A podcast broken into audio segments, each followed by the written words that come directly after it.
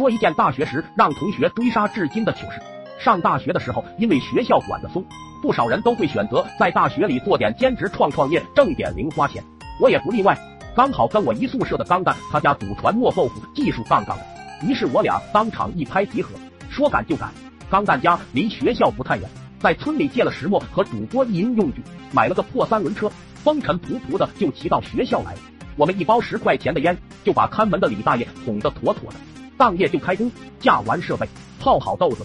本来是驴干的活，只好自己干了。两人腰上顶着磨杠，一圈一圈四十五度前倾推着沉重的石磨，好不容易磨好豆子，趁炉火煮豆浆的间隙，我俩虚脱的倒床就睡。结果被一阵臭味熏醒，一件令我想拍死脏蛋的事发生了。这货梦中习惯性的脱了袜子，有一只竟然丢进了豆浆锅里，我彻底崩溃了，都特喵凌晨了。我拿瓢舀着豆浆就往卫生间倒，钢蛋一把拦住，下了狠心说：“反正我们是在街头摆摊，无证经营，卖了再说。”不由分说，开始接豆皮、点石膏、压豆腐。折腾好了，天色大亮，我卖过鱼，决定自己先去集上，让钢蛋去课堂上睡觉养精蓄锐。登上破三轮到了集上，别说冷却的豆腐，你闻不到明显臭味了。我不停吆喝，连拉带拽，逢人捡瘦奶奶急都喊大姐的，卖的还挺快。正忙得满头大汗。特喵的！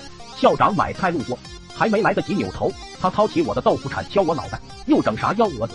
我忙媚笑，帮亲戚卖的，他是残疾人，挺可怜的。哦，那就好，谅你也不敢在宿舍磨豆腐，来二斤。不由分说，自己戳了两块秤，付完钱扬长而去。我急慌慌的低价卖光，赶紧回到宿舍。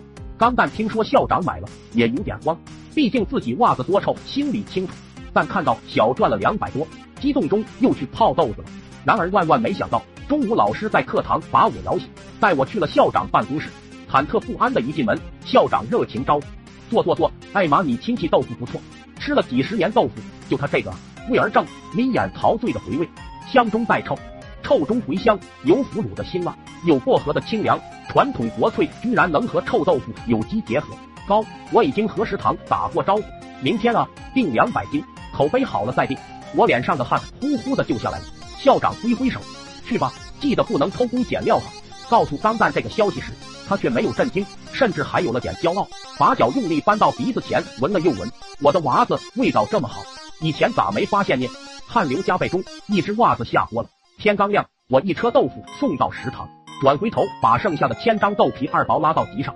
昨天摆摊的地方，居然有不少大妈等在那里，看我来了，一哄而上掀开布帘。豆腐呢？我忙解释，路上抢光了。大妈们一脸失望的哄抢了剩余东西，一个没抢着的大妈都流泪了。小伙子，明天多抹点。俺家老头子这几年都只吃半碗饭，昨儿吃两大碗。那天我的心情相当复杂。钢蛋安慰我，臭豆腐还都是大便泡的呢，总比它干净吧？想想也对，赚钱的渴望让我们欲罢不能。校食堂意见本上好评如潮，校长要求每天两百斤。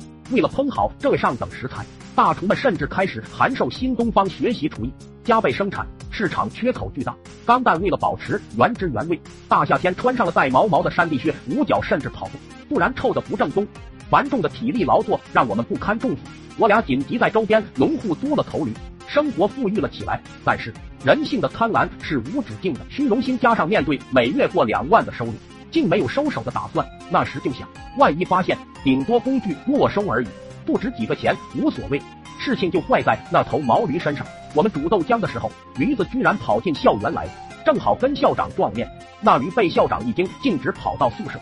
当时钢蛋正唱着歌，拿棍挑着娃子在汤锅里浸泡。一扭头，发现校长站在门口。当保安把土到虚脱的校长架出来时，我知道大祸临头。